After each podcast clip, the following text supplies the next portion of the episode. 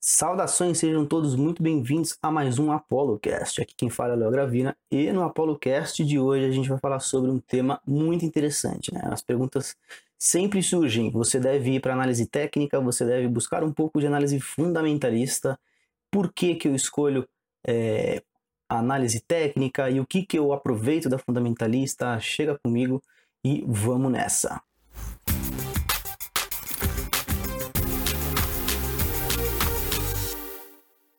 Vamos direto para o assunto. O assunto de hoje é uma comparação, ou melhor, é uma pergunta que eu recebo. Né? Por que a análise técnica ao invés da fundamentalista? É, existem pessoas que caçoam analistas técnicos e ficam com posts às vezes tóxicos. Nossa, e cadê o analista agora que preveu isso, previu aquilo?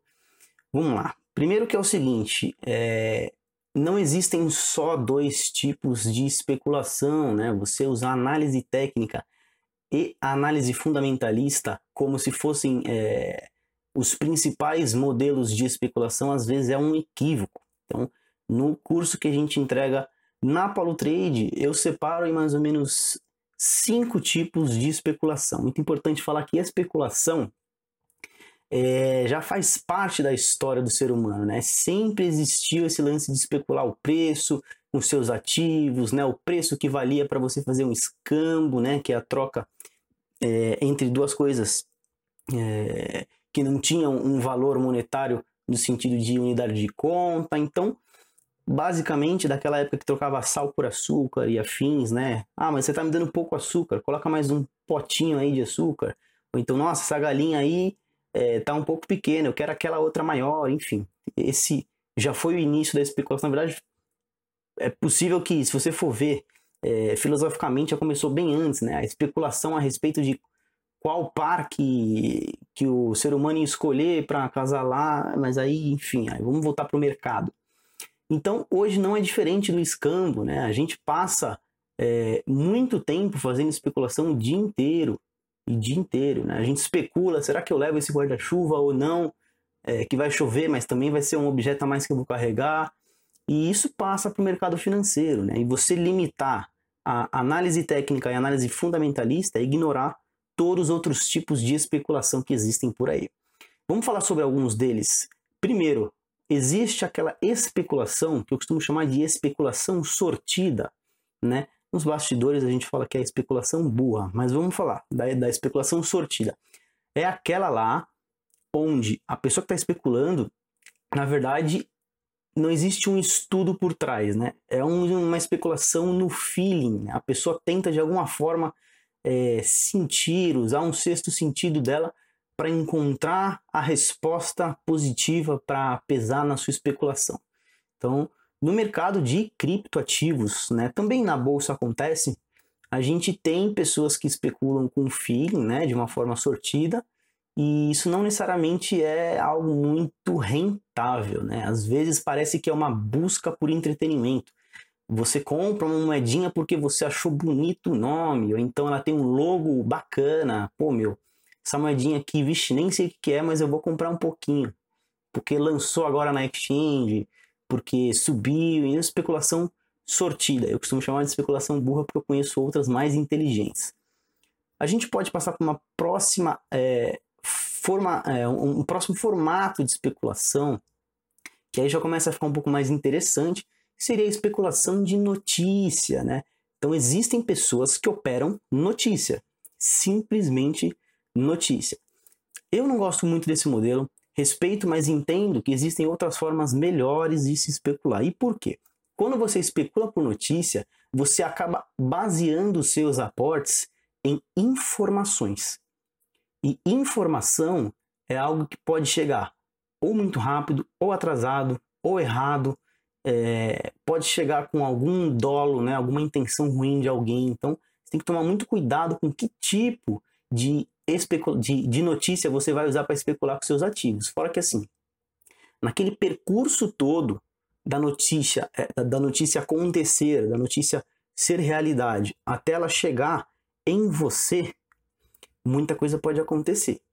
Então, os donos da informação já se posicionaram, já se movimentaram. os jornalistas que vão, que vão redigir essa notícia já se posicionaram? Ou você acha que o cara vai escrever a notícia e depois ele vai falar assim: bom, agora que eu já informei todo mundo, deixa eu me posicionar aqui? Não, né? Não é assim. Depois dos jornalistas, os donos de canais, donos de grupos, Instagrams também já disseminam essa comunicação, que geralmente é por aqui que vocês acabam recebendo a informação, naquele Insta que você segue, aquela página. E fora que, esses, é, que além desses grupos de comunicação, né, tem os grupos pagos e os grupos free. Se você está recebendo essa informação num, num, canal free, no Instagram, por exemplo, é, você ainda ficou atrás daqueles que pagam para receber a informação. Além disso, existem pessoas que têm bots para filtrar a informação. Às vezes, o bot ele de alguma forma orienta é, o especulador sempre que surgir uma palavra ou algo assim, já aparece ali no painel da pessoa, enfim. Se eu fosse resumir, eu diria que quando você vai especular uma notícia, ela já foi absorvida por grande parte do mercado, né? Que a gente chama, às vezes, de insiders. São pessoas que estão dentro da, da notícia, dentro da informação. Esse foi o segundo tipo de notícia que a gente tem, mas eu posso falar a respeito de outro que também é muito interessante, acho que nem todo mundo conhece, que se chama tape reading. O que, que é o tape reading? Basicamente, a especulação por tape reading é aquela especulação onde o investidor tenta fazer uma leitura do book para se posicionar. Então, para ser bem é, bem específico, né? O cara ele vai abrir às vezes a, a corretora ali, vai abrir a exchange, ele vai até o book que é o local onde você consegue ler as ordens que ficam dispostas para serem executadas, né? As ordens limit ficam visuais ali e por meio desse book ele vê, pô, meu, tem uma resistência é, nesse valor aqui de 12 mil, porque apesar de estar em 10 mil, até chegar no 12 não tem muita ordem colocada para vender, mas em 12 tem, então é difícil de passar de 12. Então essa é a leitura que o cara faz e isso não sei se vocês vão de alguma forma é, desdenhar, mas meu, funciona. Eu já vi gente fazendo. Tem analista aí na equipe do Clube Cripto que faz, só que tem os seus problemas. Você tem que ser muito bom, tem que treinar, tem que ter informação e saber o que você ignora e o que você foca sempre. Isso é muito importante. Então, é, eu vou dar um exemplo de de tape reading que pode dar errado, né? Às vezes existem exchanges que você pode armar ordens, é, ordens obscuras, ordens que eles chamam de ordem iceberg, né? Que você esconde o total que você alocou e você mostra só um pouquinho, ou então alguma ordem realmente fantasma que fica ali é, no book, mas ela não aparece visualmente para os leitores de tape reading. E isso é um problema se você usar somente esse tipo de especulação para se movimentar. Acho um perigo. Mas enfim, tem gente que gosta e respeito, mas talvez uma especulação é um pouco complementar e não titular, né?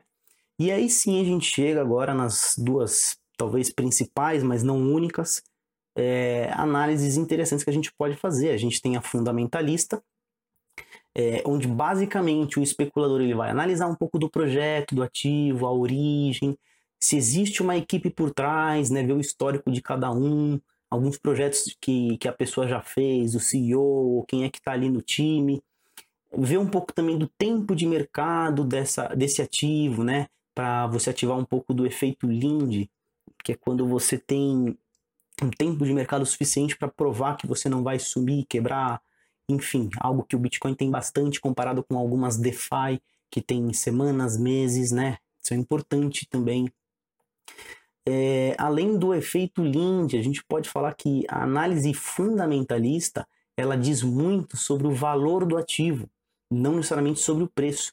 E é aí que entra a jogada de você ter uma boa informação construída nesse estudo que você fez a respeito de todo o projeto, time, tempo, e chega no que você quantifica de valor e pode comparar com preço e investir talvez um pouco mais para um prazo é, maior, né? é o que as pessoas fazem na análise fundamentalista.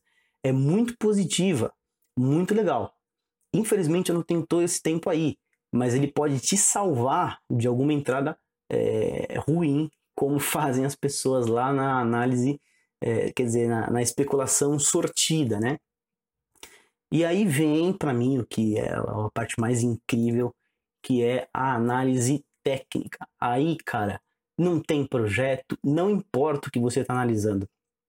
Aqui a gente está falando de preço e nada mais. Você tira dinheiro do mercado porque você conseguiu ler o preço e se posicionar favoravelmente ao próximo movimento. Então, o surgimento da análise técnica vem lá é, de antigamente, quando os caras é, faziam cotação, às vezes em jornal, né, o fechamento de, de quanto que valia, vou usar um exemplo, vai, quanto que valia o dólar naquele dia, e no dia seguinte, e no outro dia, e aí alguém foi marcando os tracinhos, e no final chegou é, a um gráfico. Quando você liga esses pontos, você forma uma linha, né? um gráfico em linha. Esse foi o surgimento do primeiro gráfico.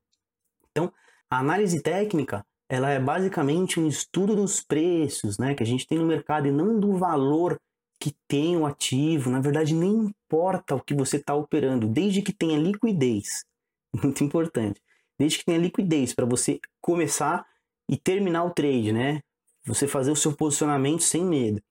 É, e que a, o local que você está fazendo é seguro, né? A corretora, enfim, tem as ferramentas adequadas, você pode operar até bananas, cara, não importa. Não importa. Pode operar papel higiênico. Se tiver liquidez ali, eu não tô nem aí com qual que é o preço inicial, qual que é o preço final. Eu vou tentar fazer a leitura e me posicionar favoravelmente para o próximo movimento. E é isso. Então, é por isso que às vezes a gente opera moedas que às vezes a gente nem conhece. É, por quê? Porque a gente fez um estudo do gráfico dela. Ela tendo um bom é, um, um, bom resumo de liquidez, né? A gente consegue fazer esse trade aí, essa análise técnica sem muito medo. Então, basicamente, você vai conseguir na análise técnica juntar né, uma coleta, ter uma coleta de informações extraídas exclusivamente do comportamento dos preços e por meio dessa coleta você consegue estabelecer algumas situações de mercado para dizer qual que é o comportamento futuro mais provável. E aí que entra o grande equívoco da maioria das pessoas que não conhecem análise técnica. A análise técnica não está aqui para te dar 100%, 90%, 80% negativo. Alguns padrões, eles se repetem é, apenas 5, 10% a mais para um lado do que para o outro. E eu vou usar um exemplo aqui. Eu não sei se vocês sabem, né? Se as pessoas que estão assistindo têm conhecimento, por exemplo, da porcentagem de vitórias para times que começam batendo ou que batem depois os pênaltis. É mais provável que você vença a disputa de pênaltis se você começar batendo. Porque é, exatamente o porquê não se sabe, mas existe toda uma coleta de dados aí de anos e anos, né, décadas, e geralmente o time começa batendo e tem 57% de chances de ganhar aquele confronto. Pode ser que seja é, porque o, o, outro time fica com pressão na hora de bater, pode ser por vários motivos e nem me interessa muito o porquê. Existe ali é, aquele percentual para um lado, é lá que eu vou pôr o meu dinheiro, entendeu? E o mesmo se aplica para análise técnica. A gente, quando encontra um padrão que costuma se repetir em um lado, a gente acaba apostando a nossa grana nessa parte, é, nesse lado de disputa nesse posicionamento que tem mais chance de dar certo, mesmo que a chance não seja tão grande assim. Por quê? Porque um analista técnico ele não entra pesadão em uma vez e só, igual às vezes o fundamentalista, né? Ele faz várias operações. E aí, somando todas as operações que o cara fez, né? Aí no final você vai ter um resultado positivo é, se ele entrar com essa técnica de análise feita com conhecimento dos padrões, e aí sim é, começa a aparecer o lucro. Né? Um ótimo trader, um excelente trader que usa análise técnica, ele tem ali entre 55% e 60% de acerto. E é isso. Ele não precisa de mais que isso, não. Aqueles caras que acertam 90%, é possível que eles percam é, muito nessa vez que eles erraram Entendeu? Então, não interessa quantos por cento você é, necessariamente acerta, mas sim a regularidade disso, todo um estudo que tem por trás. É por isso que a análise técnica ela é tão interessante, porque você sempre está a favor da porcentagem. E aí você se colocando sempre a favor da porcentagem, a soma final de trades que você fez vai te entregar um resultado positivo. E é isso que a gente busca na análise técnica. Então, quando a gente erra na análise técnica, tá dentro da nossa margem de erro tranquilo, tranquilo.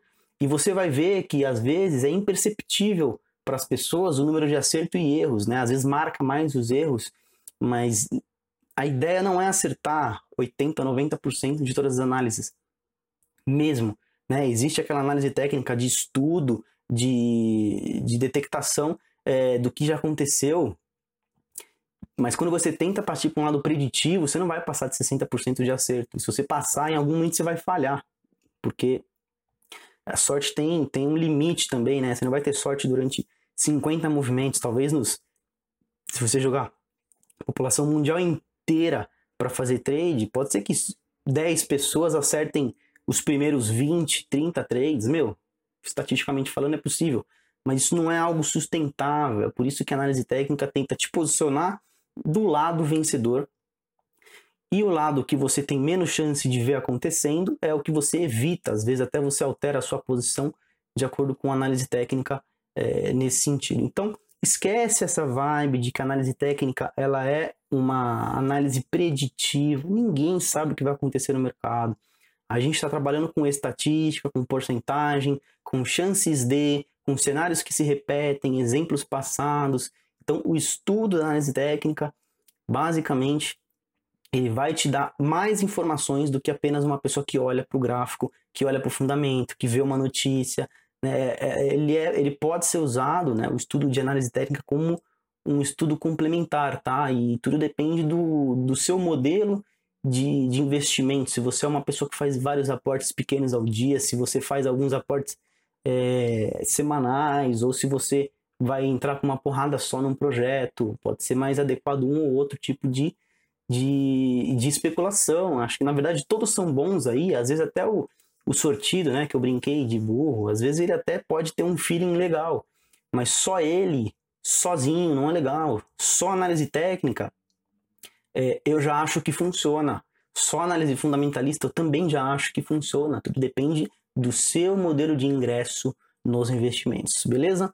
Então eu espero que vocês tenham curtido esse conteúdo aqui do ApoloCast. Não se esquece de ouvir os outros antigos, são todos atemporais. A gente tem o ApoloCast que eu falo sobre é, as moedas, né, os criptoativos DeFi.